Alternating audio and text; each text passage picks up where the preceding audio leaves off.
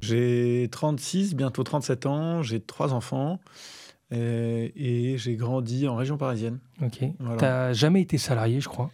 Non. Euh, Sympa ça. Non, non, non, Euh, T'as jamais été salarié Ça vient d'où ce, ce côté entrepreneurial? T'as eu des inspirations perso? Ça s'est fait naturellement?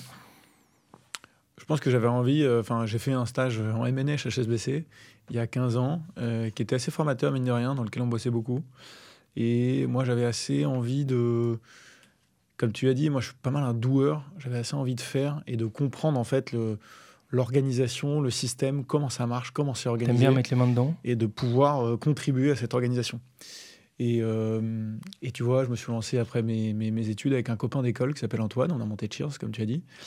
Et, et c'est vrai que c'est un, un moment assez sympa parce qu'il y a beaucoup de gens qui me disent oui, mais en fait, on entreprend beaucoup mieux quand on a 35-40 ans.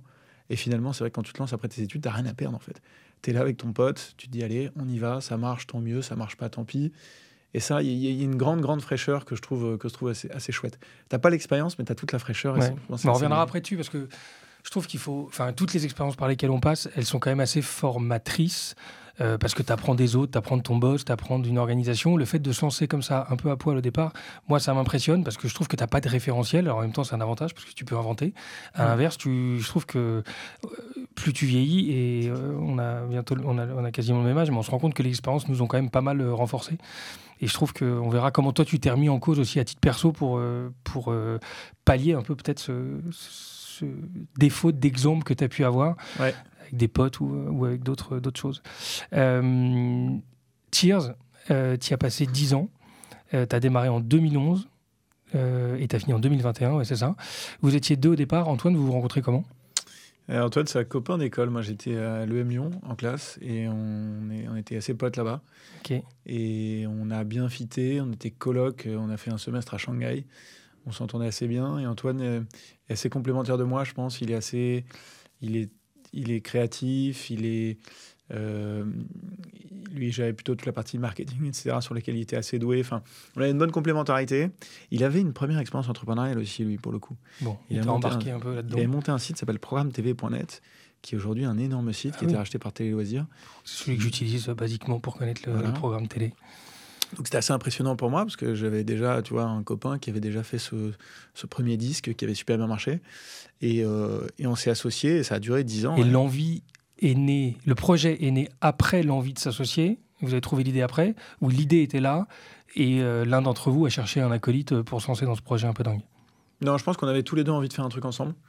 On, avait, on se disait, voilà, on est assez complémentaires, on a un fit euh, intellectuel sur les choses qu'on aime, tu vois. On voulait faire un projet en B2C euh, parce qu'on voulait un produit, on voulait un truc tangible et pas mal de choses sur lesquelles on était alignés. On avait tous les deux très envie de se lancer. Et l'idée vient comment De Cheers? Et l'idée, euh, l'idée, on était à Shanghai et en fait, on se dit, euh, en fait, c'est un moment où tout le monde commence à partager ses photos sur Facebook. Et initialement, Cheers s'appelait Print Club et Print Club, c'était un site sur lequel tu pouvais imprimer tes photos Facebook. Et un truc qu'on faisait, typiquement le premier produit, tu cliquais, donc on avait une API, euh, il y avait plein d'API qui existaient euh, sur Facebook, et tu cliquais en un clic, on aspirait toutes les photos de profil de tes amis et on en faisait un poster. Tu vois, c'était ça un peu le produit de départ. Le produit d'a- d'accroche Et on l'a fait au départ parce que, je sais plus, il y avait une espèce de pot de départ, on cherchait une idée de cadeau. Sur les sites de photos, bah, en fait, c'était galère, il fallait s'échanger des clés USB, les télécharger sur un ordi, les re-uploader sur un site. Il y avait 10 milliards de produits, on trouvait ça hyper compliqué. Et nous, on était la génération, justement, Facebook qui commençait à échanger toutes ces photos sur Facebook.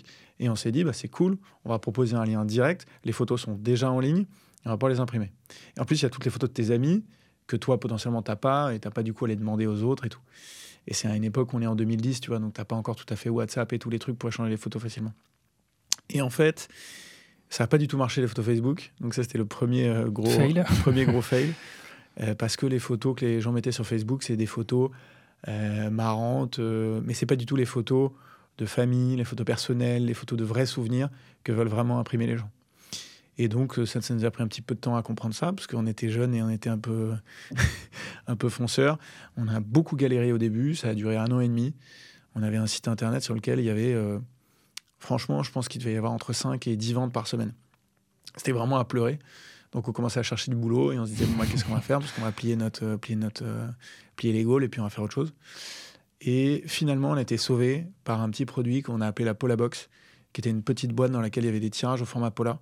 Alors depuis, c'est revenu très à la mode, mais à l'époque, j'ai la, faiblesse de croire que c'est nous qui avons un peu réintroduit ce, truc. C'était tout début 2011. Non, pardon, excuse-moi, tout début 2012. Et là, truc extraordinaire, notre site commence à peu près à tourner parce qu'on avait un site en flash et tout, c'était compliqué. La, la plateforme commence à être stable. Ce petit produit arrive. Et là, on a deux, trois influenceuses euh, qui commencent à en parler, qui font des articles de blog et tout. Ah, c'est hyper mignon, c'est hyper sympa, ça coûte 18 euh, ou 20 balles, ça fait hyper plaisir, euh, le petit, le petit format euh, Pola. Et là, on commence à en vendre 10, 20, 30, 50, 100, et on finit par en vendre, mais genre entre 500 et 1000 par jour, tu vois. Donc ça a été la traction incroyable. énorme.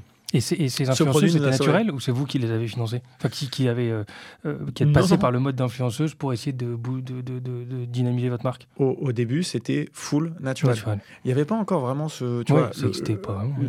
Le, voilà, tout ce qui est euh, les influenceurs, avec le fait que tu les payes, ils postent un truc et tout, ça n'existait pas vraiment. C'était plutôt une sorte de RP, mais de gens qui avaient des petits blogs et qui n'étaient pas des trucs majeurs. Et ça, ça, ça nous a carrément aidé. Et nous, à l'époque, pour te dire, le canal d'acquisition principal, c'était vraiment euh, justement les Facebook Ads. Et les pages Facebook sur lesquelles tu avais un reach qui était encore assez important. Euh, et ce produit Polabox nous a sauvé la vie, euh, à tel point que ça représentait 80-90% de nos ventes, je pense, en 2013. Et puis on l'a décliné sur beaucoup d'autres formats, des boîtes, la boîte Saint-Valentin, la boîte de Noël, la boîte de la fête des mères. Enfin, on a, on a, T'as surfé sur la vague surfé, on, a, creusé ce filon au maximum. Et puis ensuite, on a vraiment développé toute une palette d'autres produits. Euh, et puis, on a développé l'application mobile et on a beaucoup développé sur le mobile. Donc, nous, on était la troisième génération. Tu as eu Kodak.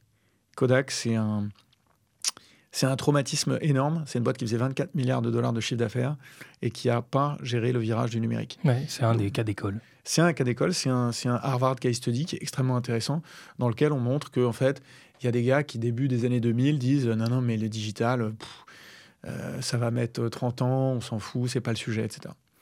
Donc, ensuite, tu as eu toutes les plateformes en ligne, sites web, donc Photobox, PhotoWeb, Snapfish, etc., qui sont arrivés. Donc, ça, c'est des gens qui ont. C'est stockage et édition de print euh, C'est hum, édition de produits personnalisés en ligne. Donc, Photobox, c'était le principal. Donc, tu as eu Kodak ils n'ont pas su s'adapter. Donc, tu as des nouvelles plateformes comme Photobox qui ont trusté le marché en ligne sur les sites. Et nous, on a trusté le marché sur le mobile. Et donc, c'était assez, euh, c'était assez intéressant de voir, en fait, ce, tu vois, euh, cette évolution en fonction des supports. Et souvent, moi, dans les levées de fonds, il y avait des gens qui me disaient euh, Ah, mais attendez, mais là, Photobox, ils sont 1000, ils ont 300 ingénieurs, ils font 500 millions de chiffre d'affaires. Donc, demain, quand ils vont faire une application mobile, ils vont vous ratatiner, les gars. Et moi, je leur disais, mais en fait, les gars, euh, Kodak, il y a 15 ans, ils faisaient 24 milliards de chiffre d'affaires, ils étaient 200 000, et ils sont quand même fait prendre par Photobox, qui était naissant à l'époque.